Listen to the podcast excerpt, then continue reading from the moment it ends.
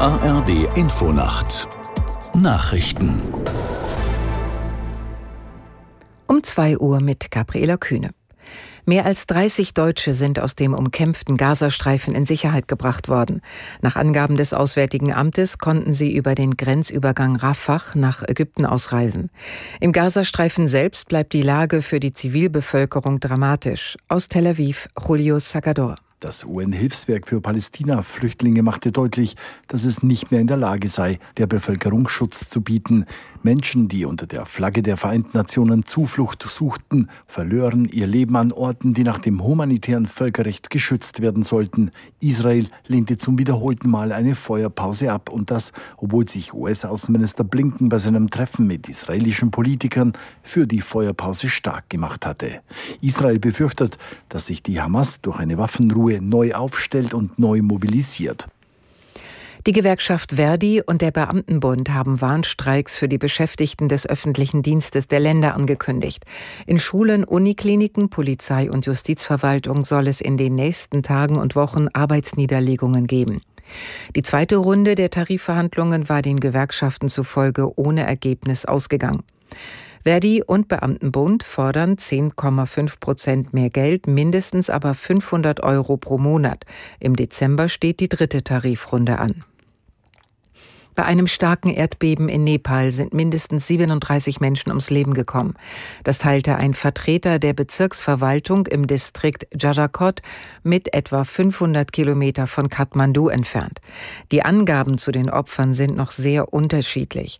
Der nationalen Erdbebenwarte zufolge waren die Erschütterungen auch im Norden des Nachbarlandes Indien zu spüren.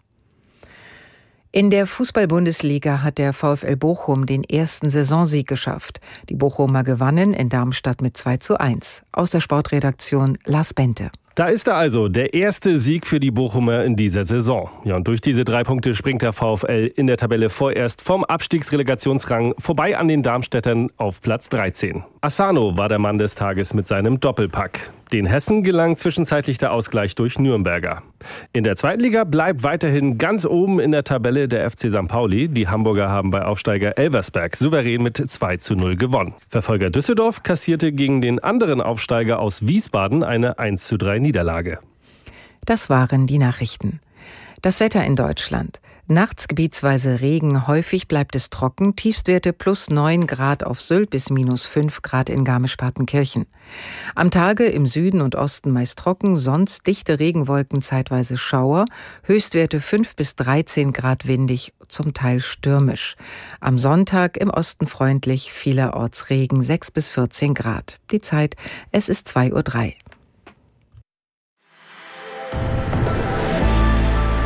Der Verkehrsservice in der ARD Infonacht. Und da haben wir immer noch einen Falschfahrer auf der A1 Dortmund-Köln zwischen Remscheid und Kreuz-Leverkusen. Kommt Ihnen ein Falschfahrer entgegen? Bitte fahren Sie hier äußerst rechts und überholen Sie nicht. Nochmal Achtung für die A1 Dortmund-Köln zwischen Remscheid und Kreuz-Leverkusen ein Falschfahrer. Vorsicht hier bitte in beiden Richtungen. Weitere Staus und Behinderungen und vor allen Dingen Baustellen haben wir aktuell auf der A1 Osnabrück Richtung Bremen. Zwischen Holdorf und Lohne-Dinklage und in der Gegenrichtung zwischen Holdorf und Neuenkirchen-Förden gibt es Brückenarbeiten. Deswegen ist die Autobahn bis Montag früh 5 Uhr gesperrt. Ganz wichtig in diesem Falle, bitte folgen Sie tatsächlich der Umleitung und nicht dem, was Ihr Navi Ihnen anzeigt. Die A3 Köln Richtung Frankfurt ist zwischen Dreieck Heumar und Königsforst wegen Bauarbeiten gesperrt. Bauarbeiten auch auf der A7 7 Hamburg Richtung Flensburg, deswegen Sperrung zwischen Dreieck Bordesholm und Rendsburg-Büdelsdorf bis Montag früh 5 Uhr. Und die A23 Heide Richtung Hamburg zwischen Eidelstedt und Hamburg Nordwest.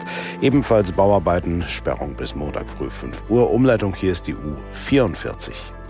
A30 Bad Oeynhausen Richtung Rheine, Sperrung zwischen Bad Kreuz Osnabrück Süd und Sutthausen. Ebenfalls bis Montag früh um 5. Auch hier gibt es eine Umleitung, die ist örtlich ausgeschildert. Und auch die A40